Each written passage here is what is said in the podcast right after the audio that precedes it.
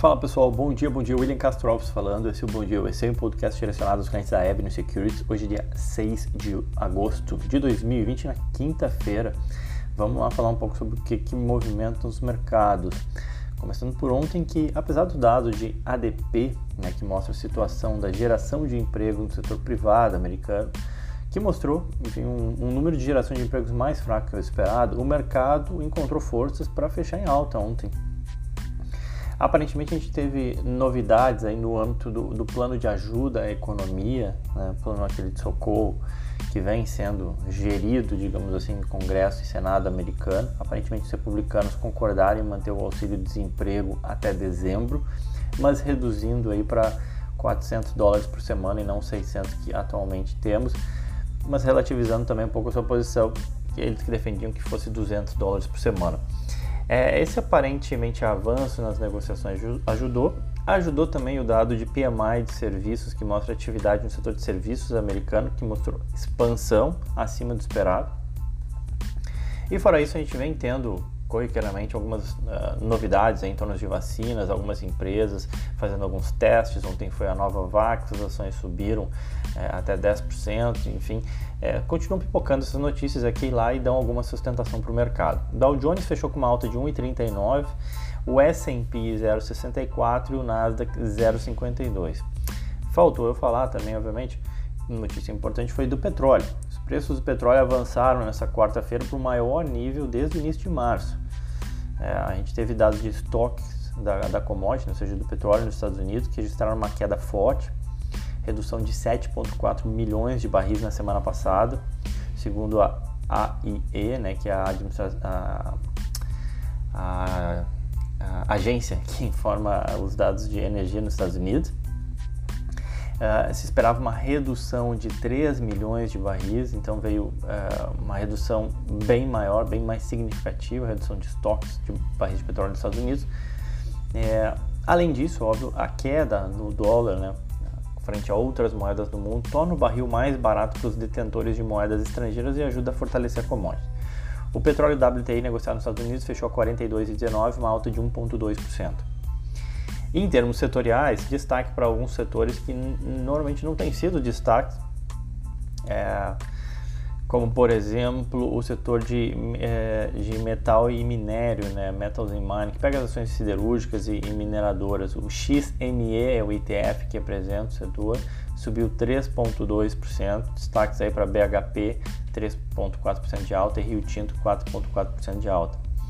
É, outro setor que foi bem foi o setor de bancos regionais, o KRE, são bancos de menor porte, subindo 2,5%, com bancos como, por exemplo, o Citizens Financial, código CFG, subindo 2,7%, e o Signature Bank, código SBNY, subindo 3,9%.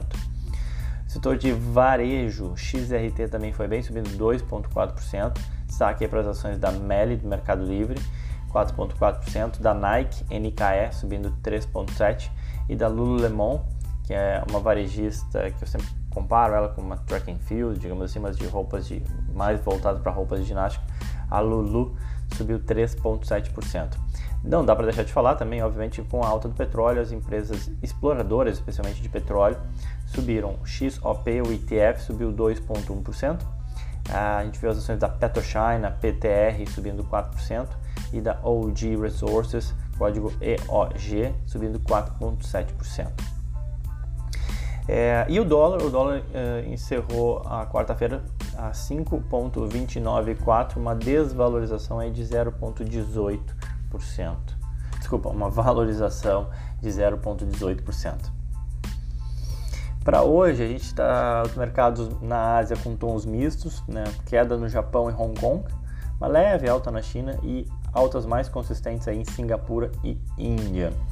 Na Europa, as ações europeias caíram com os balanços da Glencore, gigante de commodities, que puxou perdas aí do, da, na bolsa inglesa e até pela empresa também ter descartado alguns dividendos. É, e a gente teve outra ação aí, TV, despencando e depois que diz que não daria uma previsão para o resto do ano, enfim, alguns resultados ajudando a pesar as ações uh, na Inglaterra, em uh, na Europa, em especial aí na Inglaterra. É, a gente vê os futuros uh, apontando uma alta, uma queda perdão, de 0,2% nos Estados Unidos, uma leve queda, ainda é cedo para falar. O ouro sobe em nível próximo ao recorde, mantendo-se acima dos 2 mil dólares a onça Troy, com as perspectivas aí do, do a aprovação né, do pacote que vai injetar uma liquidez gigantesca na economia. Enfim, muita gente tem receio da perda de valor do dólar e aí o, o ouro segue seu rally de alta, segue se mantendo lá nos 2 mil dólares, acima dos 2 mil dólares. O petróleo recua depois de quatro dias de altas consecutivas. E olhando para as moedas, a gente vê a lira turca e o rand sul-africano caindo mais de 1,2%, liderando as perdas em moedas emergentes. Rublo e o peso mexicano também se desvalorizam, então moedas pares do Brasil, digamos assim, mostrando desvalorização frente ao dólar. É, o normal seria que a gente visse o mesmo com o real hoje, ou seja, perdendo valor frente ao dólar. É, em termos de agenda, hoje a gente tem os pedidos de auxílio-desemprego às 9h30 da manhã, é outro dado que ajuda a fazer a leitura do payroll que sai amanhã, o principal dado da semana. O que mais que a gente tem? E seguimos também com a nossa safra de balanços, né? A gente tem hoje, na quinta-feira, agendado para hoje, resultados do Booking, TripAdvisor, Bristol Myers, T-Mobile, Hotéis Hilton é, e o Mercado Livre, né? Que eu tinha falado que semana passada estava agendado para hoje, tá? Falando sobre os resultados, é, saiu o resultado ontem da CVS, né? O código CVS, a empresa reportou o resultado ontem eh, de manhã, as ações chegaram a estar subindo bem durante o dia, mas fecharam em queda de 0,9, tá? A CVS é a maior empresa de farmácias aqui do mercado americano. Hoje, na nossa live diária, na sala de análise às 9h45, eu vou falar um pouco mais sobre a, as empresas de farmácia, em especial a CVS, a Walgreens. É, conforme eu falei, a empresa enfim, reportou resultado que bateu as estimativas do mercado para receitas e para lucros. O mercado esperava a receita de 64,2 bi e 1 dólar 93 centavos de lucro. A empresa reportou receita de 65,3 bi e 2,64 de lucro por ação, ou seja, o mercado esperava 93 e 2,64 bem acima. As receitas da empresa cresceram aí 3% na comparação anual, mas o lucro mostrou um salto aí de mais de 50% para quase 3 bilhões de dólares de lucro CVS, 2,98. O que explica esse salto é o fato da empresa possuir uma divisão de planos de saúde. Né? A CVS ela não é só uma empresa, é uma, uma farmácia, mas ela também tem uma divisão toda de planos de saúde com as pessoas postergando a execução de procedimentos e tratamentos que não sejam emergenciais, né, por conta da Covid, o segmento apresentou um salto de lucros com muito menos custos, né, sendo reportados nesse trimestre. A tendência é que isso venha se normalizar, né, e a empresa não venha manter todo esse lucro, tá? Mas ainda assim, o CEO ele salientou que alguns hábitos vieram para ficar e que isso pode beneficiar assim a companhia em diante. É, um deles é, por exemplo, o uso da telemedicina, né, que reduz bastante aí, uh, os gastos. É mais uma tecnologia deflacionária, né, mais uma tecnologia de que ajuda a reduzir custos. Né. É, ele comentou que o uso da telemedicina, por exemplo, aumentou mais de 700% no segundo trimestre e os clientes passaram a usar mais e mais o monitoramento de saúde em casa. É, e aí isso acaba evitando, por exemplo, que o paciente vá fazer uma consulta ou ao invés de fazer uma consulta, ele continua fazendo, ele faz o seu monitoramento em casa. Isso reduz o nível de consul, o número de consultas e, consequentemente, para a CVS detentora do plano, é redução de custos, né? Uh, junto ao resultado, a empresa ajustou também o seu outlook de lucro para o ano, né? Ou seja, as estimativas de lucro para o ano ah, para cima, obviamente, as ações acumulam ainda uma queda de 13% no ano e a empresa vale 84 bilhões de dólares na bolsa americana. O mercado estima um lucro aí para o ano de 9,5 bilhões de dólares. É, o que, se a gente considerar com o valor de mercado de 84 bi, a gente chega a uma relação de preço-lucro de apenas 8,8 vezes, né? O que não é tradicional aí é, em empresas, é, grandes empresas americanas. Né? Que mais? Uh, comentar também da Etsy. É um site de comércio eletrônico, tá? que existe desde 2005. Eu vou comentar mais ela também na, na live hoje às 9h45. É um site de comércio eletrônico que existe desde 2005, um site no Brooklyn e que tem como foco os artigos mais artesanais, artigos que sejam únicos e que se proponham a ser criativos, enfim, com bom design ou com design diferente. É, então ela não vende grandes marcas, digamos assim. A, além de próprios produtos para artesanato, para que você faça o seu artesanato, desenvolva os seus produtos. Ela é um grande marketplace. Eles também batem muito na questão do impacto social da empresa, enfim, tem muito essa preocupação. É, a empresa ela teve um, um lucro de 0,75 centavos por ação e receitas aí de 429 milhões de dólares. Os, o mercado esperava lucro aí de 40 centavos por ação, né? ou seja, entregou 75, bem acima. É, e o mercado esperava receitas de 330 milhões e entregaram 430, praticamente 429. Né?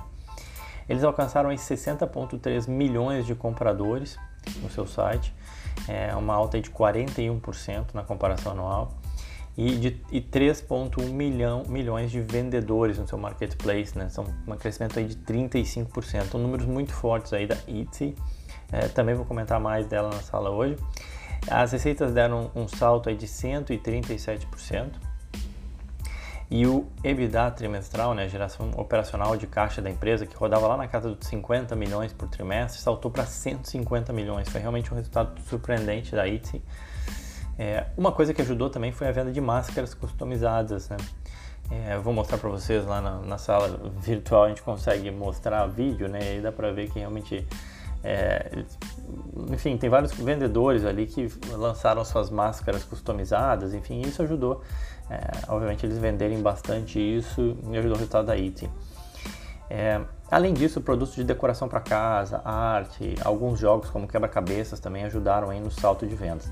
As ações da empresa elas já subiram 194% nesse ano, e valem 16,1 bilhão de dólares na bolsa americana. A empresa negocia, negocia 243 vezes lucro, que é um absurdo, né? Mas se você anualiza o lucro desse trimestre, por exemplo, chegaria a um número de 45 vezes. Ou seja, que uh, para uma empresa de alto crescimento já é mais factível, já faz mais sentido, né? Enfim, um case interessante eu vou comentar mais hoje na sala virtual. Na sala hoje às 9h45, sala de análise que mais? A gente teve notícia também da Amazon, a AMZN. O Jeff Bezos vendeu 3,1 bilhões de dólares de ações da Amazon essa semana.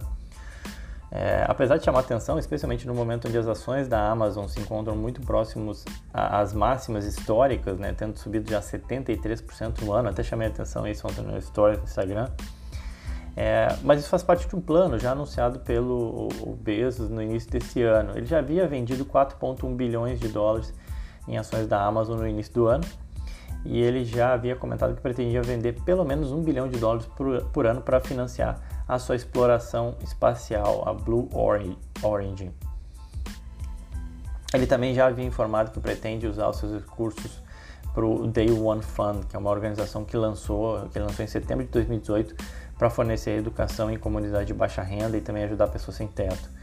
É, vai lembrar também, em 2019 ele já tinha vendido 2,8 bilhões de dólares em ações da Amazon. Né? Então já tem sido, de certa forma, corriqueiro, mas obviamente que faz manchete dessa vez foi 3,1 bilhões de dólares. Teve gente brincando que ele quis trocar, trocar de, de barco e aí teve que vender algumas ações. Mas na verdade não é, é só, aí é só brincadeira de mercado mesmo. É, de qualquer forma, ainda assim, ele tem 54 milhões de ações e, uma fortuna avaliada em 170 bilhões de dólares, o que faz dele a pessoa mais rica do mundo atualmente. Uh, e por último, para a gente acabar, Johnson Johnson, JNJ. A Johnson Johnson informou ontem que chegou a um acordo com o governo americano para fornecer 100 milhões de vacinas contra o corona e ainda dá alternativa para a compra de outros 200 milhões de doses para o governo americano. O valor do deal, né, do, da negociação com o governo americano, foi informado em mais de um bilhão de dólares. Atualmente a vacina experimental da Johnson Johnson está em fase inicial ainda de testes humanos e deve começar a fase final em setembro. Isso disseram os executivos da Johnson Johnson. Os Estados Unidos já tinham concedido à Johnson Johnson 456 milhões de dólares no desenvolvimento pra, para o desenvolvimento da vacina esse ano. É, e a empresa disse que seu objetivo é fornecer mais de um bilhão de doses globalmente até 2021.